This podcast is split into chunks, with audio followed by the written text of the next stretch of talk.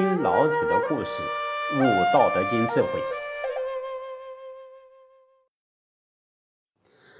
启蒙是人生重要的开始，好比一张白纸，想要写一篇好文章，或者要画一幅美好的图画，全在于刚下笔时候的构思；又好比是建设一栋大楼啊，将来是否坚固，全在于地基是否打得牢固。所以老子在《论语卫灵公篇》里面讲：“工欲善其事，必先利其器。”在《中庸》里面同样说：“凡事预则立，不预则废。”因而，在学习某一些事物的时候，事先的准备工作就非常重要了。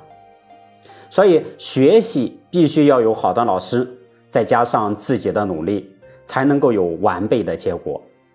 那我们修行行修，遇到名师的指引。当然就可以少走许多冤枉路，再加上自己的勇猛精进，那就具备能够成功的要件了。老子小的时候就拜商容为师，加上自己的勤奋学习，奠定了未来坚实的基础。传说啊，老子小时候勤奋好学，曾经拜一位精通殷商礼仪的商容，又叫长窗为老师。有一天啊，商容病重，老子赶忙前去探望。哎，商容看到老子来了，很是高兴。老子跪在老师的床前，拉着老师的手说：“老师病得那么严重，有什么话要教诲弟子的吗？”商容摸着老子的头问道：“当你乘车经过故乡的时候，为什么要下车呢？”老子回答说：“大概表示不忘本吧。”商容点点头，说：“对对。”又问：“从高大的树木旁边走过，为什么要弯腰弓背，快步走过呢？”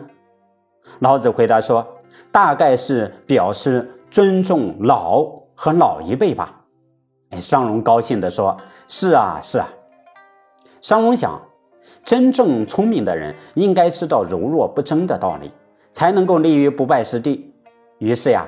他张开嘴巴让老子看，然后问道：“我的舌头还在吗？”老子回答说：“在呀。”又问：“那牙齿呢？”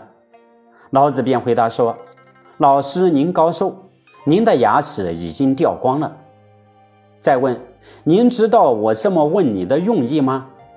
老子沉思了一会儿，诚恳地说：“您是老寿星，牙齿虽然没了。”但舌头依然完好，这不就是因为舌头是柔软，而牙齿是刚强的吗？哎，商容满心欢喜地说：“呀，你说的不错，舌头因为柔软而能够存在长久，牙齿因为刚强而首先就掉光了。不但舌头、牙齿是这样的，天地间的万事万物莫不是如此呀？现在。”你明白了这个道理，我已经把最根本的道理教给你了。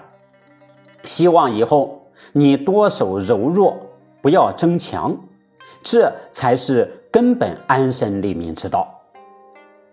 老子回答说：“啊，弟子谨记老师的教诲。”所以，我们看呢，在平时的生活中，只要我们仔细观察，许多的现象都在说明。柔弱胜刚强的道理，所谓的滴水可以穿石，还说英雄难过美人关，还这些呢，还都是柔弱能够击穿刚强的最好的证明。那么，当两个人意见不合的时候，很容易各自坚持己见而发生冲突。这个时候，如果能够退让一步，就可以结束争吵，事情就有转圜的余地。